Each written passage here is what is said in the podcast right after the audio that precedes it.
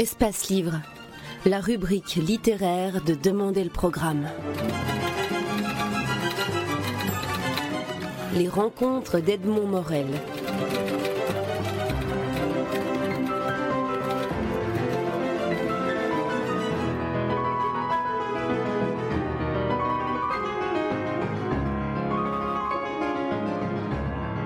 Marcello Sereno, vous publiez aux éditions Jeunesse et Droit un récit, un essai, un, document euh, vécu intitulé Comment priver un enfant de son père. Le sous-titre est Un dysfonctionnement ordinaire de la justice et il est euh, annoncé avec une préface qui d'ailleurs est une préface magistrale de François Host. D'emblée, je voudrais souligner une série d'éléments avant de, vous poser les, premières questions auxquelles je, que je voudrais vous proposer. D'emblée, je voudrais saluer le courage de l'éditeur. Il dit un éditeur qui assure depuis plus de 20 ans la promotion des droits de l'enfant et qui en vient à publier l'écrit d'un homme définitivement condamné pour, entre guillemets, parce que là je cite le jugement, avoir abusé de sa propre fille. Cet éditeur a du courage et sans doute le précédent de l'affaire Doutreau et le dévoiement du dévoilement euh, ont-ils encouragé cet éditeur qui souligne aussi à juste titre que c'est un écrit de qualité, c'est-à-dire un livre d'écrivain? Il y a aussi à saluer la magnifique préface de François Host, qui est comme un palier indispensable pour entrer de plein pied dans l'enfer que vous racontez. François Host recommande d'ailleurs dans sa préface que cet ouvrage le vôtre soit mis au programme des facultés de criminologie, de psychologie et de droit. Enfin, je dirais que ce livre confirme l'appréciation à votre égard de M. Azewutz. M. Sereno ne comprend pas pour quelles raisons il devrait adhérer aux thèses des personnes qui l'accusent. Et là, c'est votre propre courage qui entre en ligne de compte, parce que vous racontez les souffrances, les injustices et les sentiments qui vous ont traversés face à un dysfonctionnement dont vous avez été victime suite à un enchaînement de procédures qui ont pris naissance sur les déclarations euh, de votre petite fille, Sophie, qui à 4 ans a dit ⁇ Mon papa m'a fait du mal ⁇ alors, je voulais faire tout ce préambule assez long pour qu'on situe bien que votre position est celle de quelqu'un qui est dans la position de vivre une vérité judiciaire. D'abord, sur ce préambule, j'aimerais votre réaction. J'aimerais que vous présentiez, que vous, que vous nous disiez en quoi cette présentation correspond au Marcello Sereno qui a écrit ce livre aujourd'hui. Mais déjà, les trois mots. Déjà, les trois mots que vous employez pour parler de ce livre, qui est un peu complexe, hybride, témoignage, document, essai, si je me souviens bien, c'est assez juste par rapport à mon intention qui était de raconter mon histoire, certainement comme témoignage, mais certainement pas de dévoiler ma vie privée, simplement pour le plaisir de la raconter, mais pour que ça serve à d'autres. Donc il fallait que, à partir de ce document, de ce récit, il fallait que je puisse trouver des éléments d'analyse qui servent de modèle pour que d'autres s'y retrouvent aussi et disent voilà, là, ça n'a pas marché, parce que ce que je pointe finalement, ce sont des gens qui travaillent mal. Et pour ça, il n'y a rien d'autre à faire que d'analyser de façon extrêmement pointilleuse la façon dont ils travaillent pour montrer comment ils ont mal travaillé. Racontez-nous les faits en, quelques lignes. Ce qui s'est objectivement passé, euh, un divorce et puis une condamnation. Euh, bon, pas divorce, séparation. Euh, pas divorce, séparation plutôt, puisque nous n'étions pas mariés.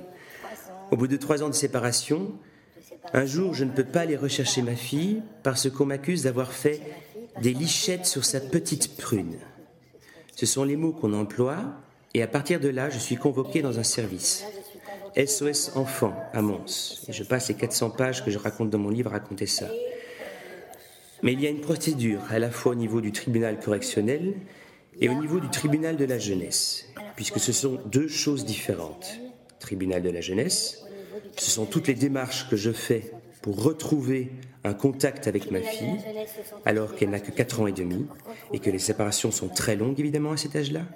Et tribunal correctionnel, c'est pour répondre de l'accusation qui est portée contre moi, ou d'étape en étape, je vais d'abord bénéficier d'un non-lieu, puis les juges vont décider qu'il y a assez d'éléments pour que ce soit quand même traduit en correctionnel et que j'ai un procès. Ce procès a lieu en première instance et me déclare innocent. Je suis acquitté.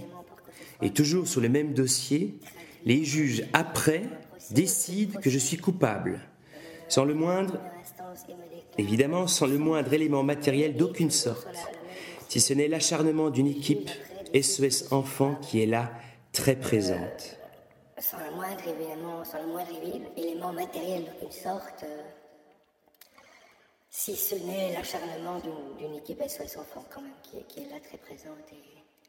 Euh, nous allons revenir maintenant, euh, Marcello Sereno, sur le, détail de, la construction de, votre livre, c'est-à-dire de la manière que vous avez choisi pour raconter ce qui, vous est arrivé. Euh, il y a un entrelacement de, trois types d'écrits, le journal que vous avez tenu pendant toute cette période, les extraits des textes, des expertises, des jugements qui ont été donnés, et puis la narration après que le jugement ait été prononcé, après que vous ayez été passé à travers toutes ces, toutes ces mailles judiciaires. Alors, en premier lieu, vous, indiquez que le fait que vous soyez euh, critique littéraire et que vous soyez un, un romaniste, c'est-à-dire un littéraire, vous a permis de travailler à partir des textes. Et le premier, le premier des discours a finalement été celui de votre fille, qui à un moment donné dit à sa mère, Papa m'a fait du mal. Oui, je ne vois, pas tout à fait. Pas tout à fait les choses comme vous. Pour moi, il n'y a pas trois niveaux de texte, il n'y en a que deux. Il y a effectivement les extraits du journal de mes rencontres avec la petite Sophie, et d'autre part le récit de quelque chose qui est finalement des discours qui s'agencent les uns après les autres. Donc je raconte ces récits-là. Donc il y a des éléments de vie, mais aussi des éléments de discours qui viennent d'ailleurs, et je les raconte et je les analyse. Donc tout ça fait une seule trame qui est comment des récits se mettent en place pour finalement arriver à une vérité judiciaire qui est un pur mensonge. Mais encore une fois, il faut y aller très très finement pour savoir comment, d'un glissement à l'autre, on peut arriver à cette vérité-là, qui est une vérité judiciaire. Mais voilà, pas une vérité factuelle. Le, moment où vous avez découvert que la machine se mettait en, branle, vous n'avez pas tout de suite saisi l'importance que ça allait prendre. Vous découvrez qu'on ne vous donne plus accès à, votre petite fille, les visites euh, euh, sont interrompues, et à ce moment-là, vous ne vous rendez pas compte qu'en fait, vous êtes entré déjà dans le piège. Oui, c'est impossible de se rendre compte, mais je me suis fait très vite la réflexion qu'au fond, si j'avais été coupable, j'aurais été beaucoup mieux armé pour me défendre. Parce qu'en étant coupable, j'aurais su à quoi m'attendre. Oui. C'est impossible de se rendre compte. Mais je me suis fait très vite la réflexion que, au fond, si j'avais été coupable, j'aurais été beaucoup mieux armé pour me défendre. Parce qu'en étant coupable, j'aurais su à quoi m'attendre. Tandis qu'en étant innocent, j'étais chaque fois confronté à une forme de folie. On me disait que ma petite fille avait été abusée par moi. Je disais, mais ma petite fille va très bien. Si vous écoutez une institutrice, elle est très joyeuse, elle est très contente de me retrouver. Donc, ah oui. Mais ça, ça ne veut rien dire. Alors, qu'est-ce qu'il veut dire? Donc, la grosse difficulté, d'une certaine manière, pour moi, d'abord, et la nécessité d'écriture est née d'une, d'une, volonté, d'un désir, d'une. Je ne sais pas, moi, quelque chose de l'ordre de la survie, pour pas devenir fou. Euh, Yves Hiram Azevout, que, que, vous citez, qui est un psychothérapeute, indique justement quel aurait été le comportement d'un coupable à la fin, dans, dans, dans, l'expertise qu'il publie à votre demande, après que le, procès ait été, été, clôturé. Il dit, mais dans le fond, le comportement d'un enfant euh, violenté aurait été et il décrit les différentes, les différentes phases du comportement d'un enfant violenté. Et il dit un père violeur est quelqu'un qui aurait eu un comportement différent de celui que vous avez. En fait, il, soupçonne même que ce qu'on vous a reproché, c'est de ne pas avoir accepté, c'est ce que je disais d'emblée, ce, qu'on vous infligeait, de, dire, mais étant innocent, je dis, je n'accepte pas ce que vous me dites. Mais c'est vrai que moi, j'ai réagi c'est vrai que moi j'ai réagi tout de suite en disant à ces deux femmes de SES Enfants qui me mettaient en accusation Mais vous êtes totalement incompétente. Et votre comportement m'inquiète. Et c'est un danger pour la démocratie. Et je revois cette assistante sociale qui me dit Mais enfin, qu'est-ce que la démocratie vient faire là-dedans? Et l'un des enjeux de mon livre, de mon travail, c'est de montrer qu'effectivement on est en plein là-dedans. C'est une question de démocratie. Et donc ça convoque aussi tous les discours qui contribuent à cette démocratie. Le fait que dans le discours juridique, on est présumé innocent et pas présumé coupable, mais aussi le fait que de l'expertise scientifique doit correspondre impérativement à un certain nombre de règles dictées par la communauté scientifique, et que dès lors qu'on mélange tout, plus aucun droit, plus aucun discours n'a le droit véritablement d'être, puisque tout est mélangé et tout devient le signe qu'on est coupable. Et je me suis beaucoup inspiré, même si dans le détail de la méthode ça n'apparaît pas, d'un livre d'un historien italien qui s'appelle Ginsburg, qui avait fait l'étude du procès d'un de ses amis qui avait été condamné pour assassinat. C'était un brigadiste, l'époque des années où l'extrême gauche était très violente en Italie. Ce type avait été condamné sur les déclarations d'un repenti, et Ginsburg avait fait un livre un peu assez magnifique, où il reprend les minutes du procès pour montrer un petit peu toutes les incohérences. Et l'intérêt du travail de Ginsburg, c'est que lui, c'est un spécialiste de la sorcellerie. Donc il a monté très vite comment il y avait quelque chose de très très irrationnel dans toute la façon dont on traitait ce type, qui était un de ses amis par ailleurs. Mais je crois qu'il applique quand même assez de détachement intellectuel pour pouvoir prendre ses distances. Et pour moi, c'était une démarche rêvée parce qu'effectivement, j'étais clairement dans un processus de chasse aux sorcières. C'était 15 jours ou 3 semaines après le début de l'affaire d'Outreau. Et voilà, on a vu comment ça s'est dégonflé, cette baudruche-là. Mais qui a fait des morts en attendant. Clairement, dans, un processus de chasse aux sorcières, c'était 15 jours ou 3 semaines après le début de l'affaire d'Outreau. Euh, euh, et voilà, enfin, on a vu comment ça s'est dégonflé, cette baudruche-là, mais qui a, fait, qui a fait des morts en attendant.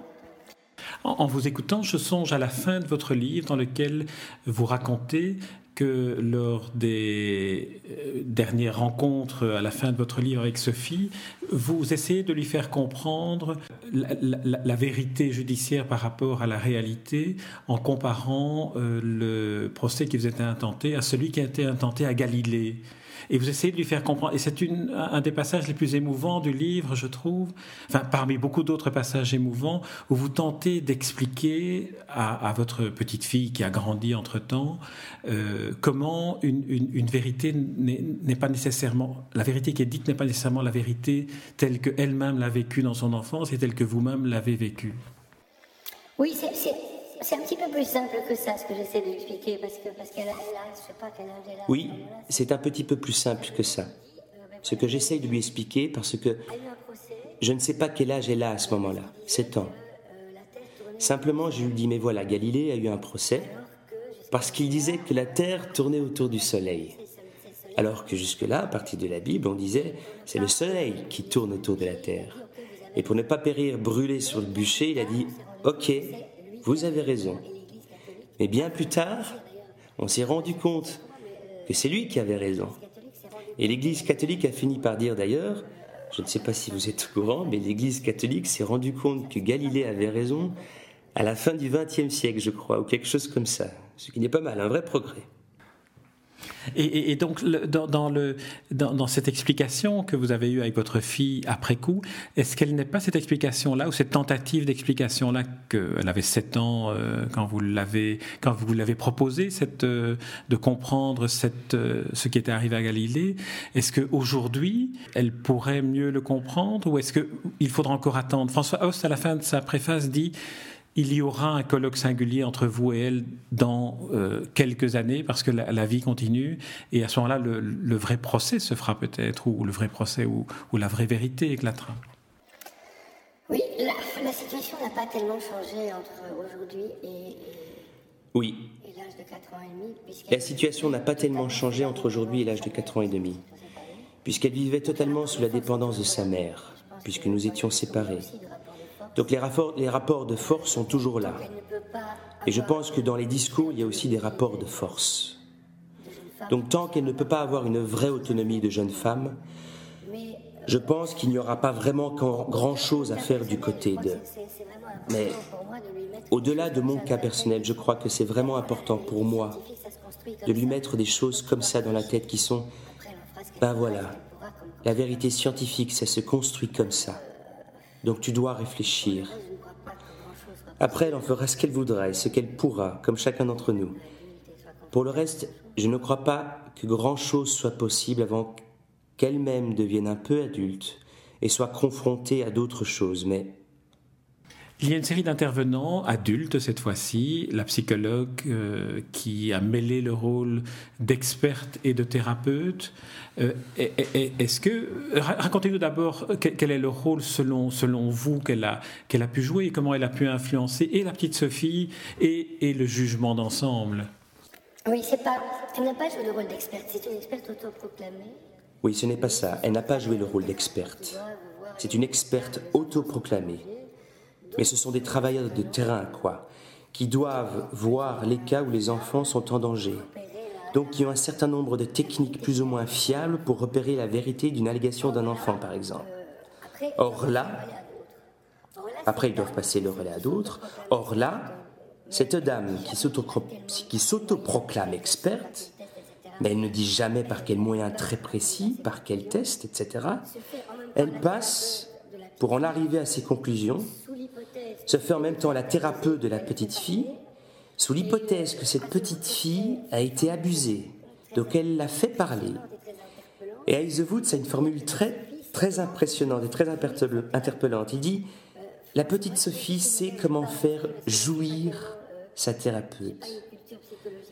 Moi, c'est des choses qui ne me viendraient pas à l'esprit parce que je ne suis pas tellement j'ai pas une culture psychologique tellement, tellement importante. Je suis plus versé vers d'autres disciplines. Mais voilà, je pense qu'on est là dans un mécanisme où finalement tout le monde tire plaisir d'une situation où il devient très important.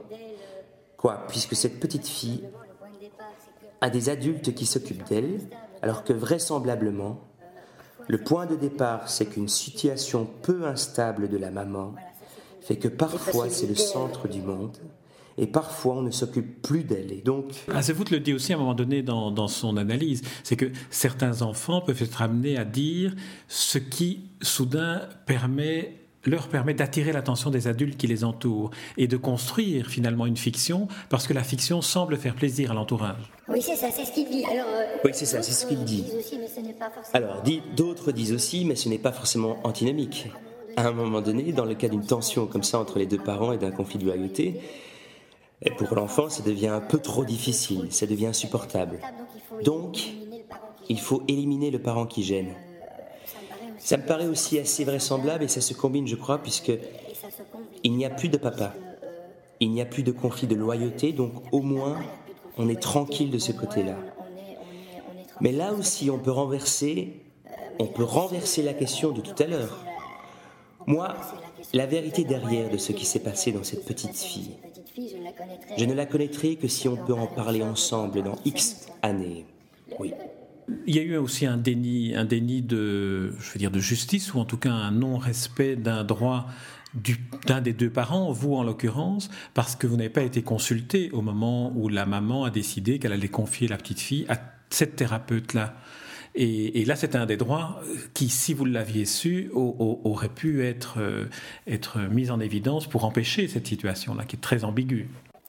Mais j'ai su dès le départ qu'elle avait été euh, la thérapeute. Euh, Mais j'ai su dès le départ qu'elle avait été la thérapeute de la petite fille, de Sophie. Immédiatement après le dévoilement, comme ils disent. Ce que je n'ai pas su, c'est qu'elle était redevenue trois ans plus tard. Et là, ce sont simplement...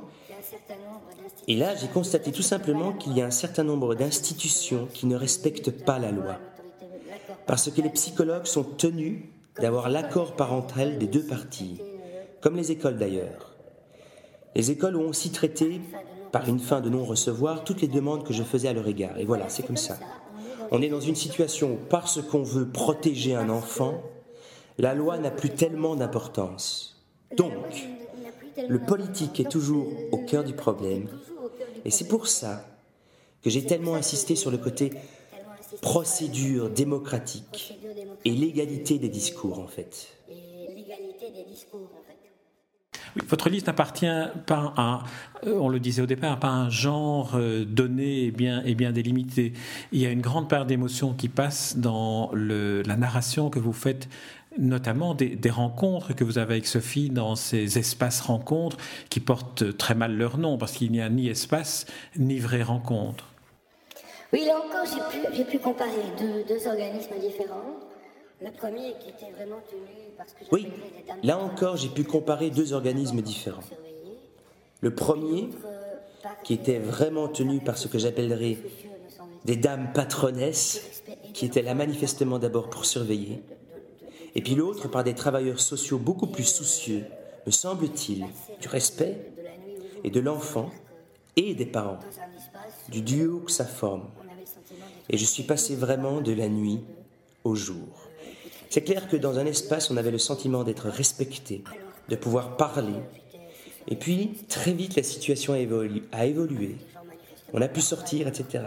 Alors que dans le premier, j'étais sous surveillance constante, avec des gens manifestement mal dans leur peau et mal dans leur rôle, et pas très compétents. Il faut dire les choses comme ça. Est-ce que du début à la fin de tout ce processus, et notamment dans ces espaces rencontres, celui dans lequel le personnel n'était pas si compétent que l'on, que l'on pouvait s'y attendre, est-ce que vous n'avez pas été en permanence dans la position du suspect, c'est-à-dire de celui dont d'emblée on n'imaginait pas qu'il pût être innocent? C'est dans le premier des, des deux organismes, j'étais dans cette position-là. Dans le premier des deux organismes, j'étais dans cette position-là. Je me souviens avoir dit un jour à un des gardiens, enfin ils appellent ça des gardiens, ils s'appellent intervenant, c'est ça, un mot neutre, intervenant. Je l'engueulais parce qu'il était tout le temps à côté de nous et que vraiment il empiétait sur notre intimité. Pratiquement, il m'a répondu, mais enfin, si vous êtes ici, c'est qu'il doit avoir quand même une raison. Et là, ben, j'étais effectivement considéré comme un suspect comme un coupable, enfin quelque chose comme ça.